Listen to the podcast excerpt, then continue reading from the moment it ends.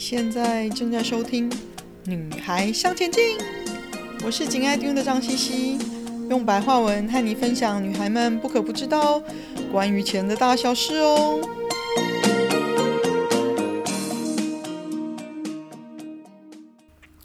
欢迎收听第七十一集：投资高成长股可以怎么做呢？我们前面聊过如何开始投资高成长股，基本的策略为何？那接下来要怎么做嘞？有什么角度跟方向要思考的呢？我们来运用前面有谈过的五个你一定要知道的财报数字好了。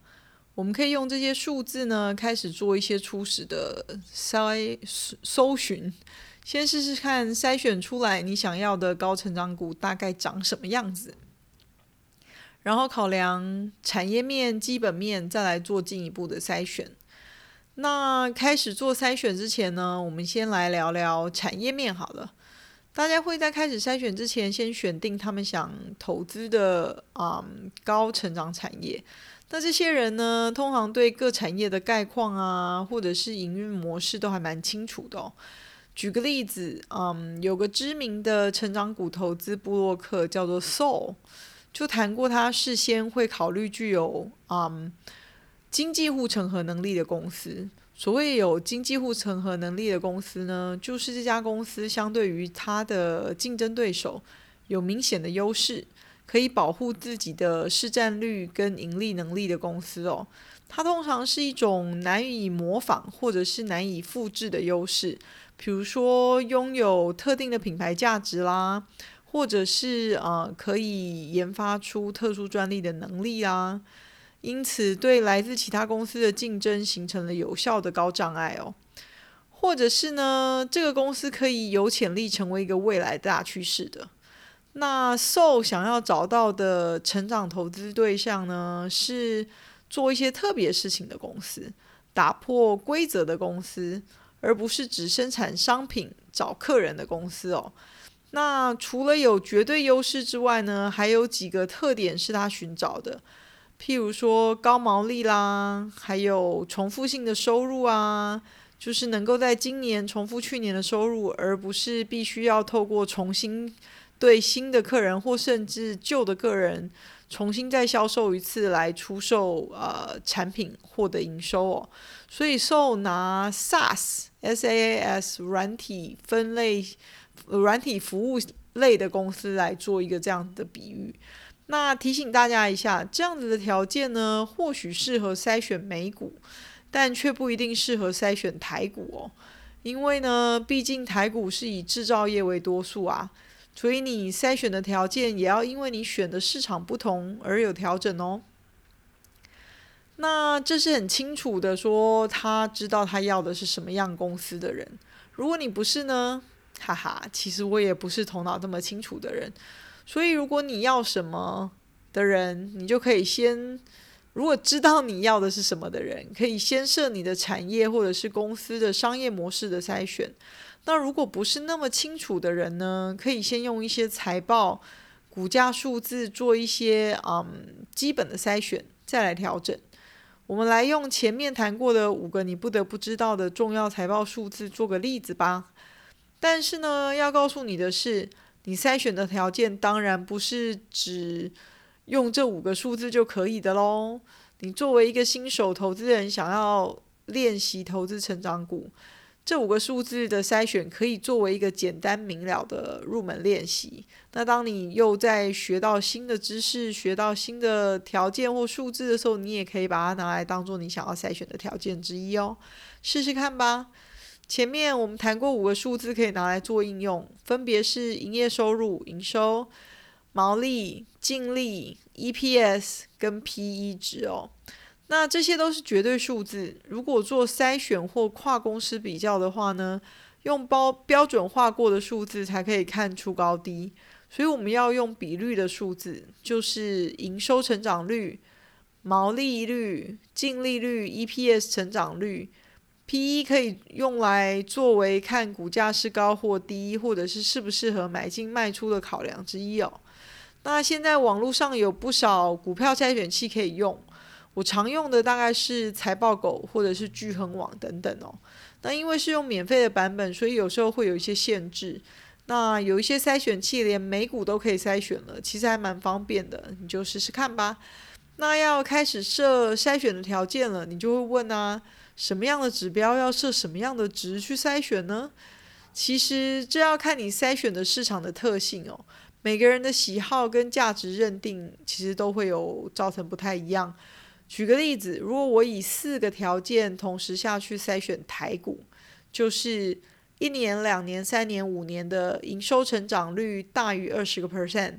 一年、两年、三年、五年的毛利率要大于三十个 percent，一年、两年、三年、五年的净利率要大于十五个 percent，一年、两年、三年、五年的 EPS 成长率要大于二十个 percent。那微调一下标准，筛选出来的结果呢，只有五家公司哦，所以我的条件比较严苛一点咯。那我再来调整一下哦，比如说一年、两年、三年、五年的营收成长率大于十个 percent，一年、两年、三年、五年的毛利率大于二十个 percent，一年、两年、三年、五年的净利率大于十个 percent，一年、两年、三年、五年的 EPS 成长率大于二十个 percent。那筛选出来的结果就有二十一家公司。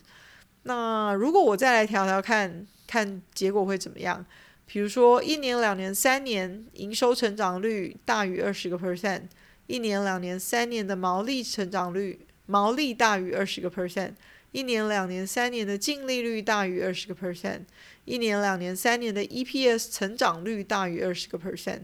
那这样子筛选出来的结果就有九家公司哦。几次的微调之后，你可以审视一下不同的结果，来决定你的下一步。重点是呢，以你想要的条件找出一群股票，你或许可以再进一步追踪的，或者是再进一步做功课的。不是说这样筛选出来的股票就值得你去买喽。千万不要以为找出来的就是名牌了，那就大错特错啦。这个筛选出来的结果只是个开始。帮助你聚焦在基本条件符合你想要的成长股的公司们。当然，条件数值你自己都可以调整，用你觉得重要的条件去筛选，绝对不限于我提的五个数字哦。找出来的公司，你就可以先审视过他们大概所属的产业，有没有你有兴趣的护城河公司，找出产业面有优势的公司。再进一步检视他们的历年或者是历季以来的一些历史数据，尤其是一些成长率相关的重要数字，是不是真的每年或者是每季可以持续向上成长，或至少维持在你要的成长率，没有迟缓的现象？你不可能准确的预测公司的未来盈余嘛，因为连股票分析师都不一定可以做得到。但至少你可以知道经营阶层是不是有计划的提高盈余，而且是不是有执行，是不是有成效。定期检查公司的成长状况，确定经营阶层的计划是不是持续有效哦。那成长股投资之父呢？普莱斯曾说，在投资之前彻底研究，投资快速成长的产业。长期持有股票，以及专注在一些杰出的公司哦，所以你知道要投资成长股，的确需要至少一定努程度的努力研究跟追踪。那如果产业面、基本面都有达到你的要求，接下来就要持续追踪，不只是要追踪基本面是不是有持续达到你的要求，也要持续的了解股价的动向，因为当你找到你有兴趣的成长股标的。当时的股价或许是你觉得贵桑桑买不下手的股价。如果你等了一阵子还是没有你觉得适合的买点，我会建议你买一点点放着，因为一旦你建立了一点部位，你对这家公司的敏感度就很不一样喽。另外提醒大家的就是，成长股的股价有一些特色，尤其是呢，因为这些公司有所谓的护城河优势，让他们跟竞争对手相比有极大的。优势哦，所以股价通常会比较高。换句话说，就是 PE 值不会太低，所以投资人愿意因为这些高优势而付出比较高的股价。而且，通常这些龙头成长股的 PE 就算已经比较高了，还会再被非理性的因素更被推升哦。因为当人们发现这间公司是这么重要的指标股，或者是因为 FOMO FOMO 是什么呢？FOMO 就是 fear of missing out，就是没跟上车的恐惧，会再把股价往上推，那 PE 就更高喽。所以成长股不一定是便宜买的，通常是要看市场的心态还有预期。而且大家要知道，PE 值不是唯一判断股价高低的指标，但是是一个很基本的指标。所以我们在这里用 PE 做练习哦。那只单看一家公司的 PE 这个数字本身意义不太大，重点是要看这个数字的趋势变化。找出这家公司现在的 PE 之后呢，我接下来会做的事情，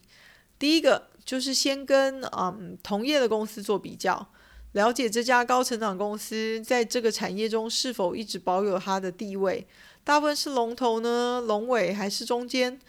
但是这个比较会因为各个公司的不同特性、大小、优缺点不同而有不同的 PE 状况哦。重点不是看你的公司排第几位，而是了解这个产业的大概 PE 范围在哪里，以及你的公司在这个产业中是不是有保持它一直保持着它的地位，会不会很快有什么大的变动呢？通常龙头公司因为有优势，所以 PE 会是同业中比较高的哦。那第二件我会做的事情呢，我会再把这家公司的 PE 值跟他自己历史的 PE 值做比较，看看是不是处于他自己的历史低档。如果是的话，那有两种可能的情况。第一个呢，就是公司的基本面或者是产业前景或许没有那么乐观，所以市场不愿意再给这家公司更高的 PE 值或者是更高的股价。嗯，所以这家公司的 PE 可能就再也上不去了。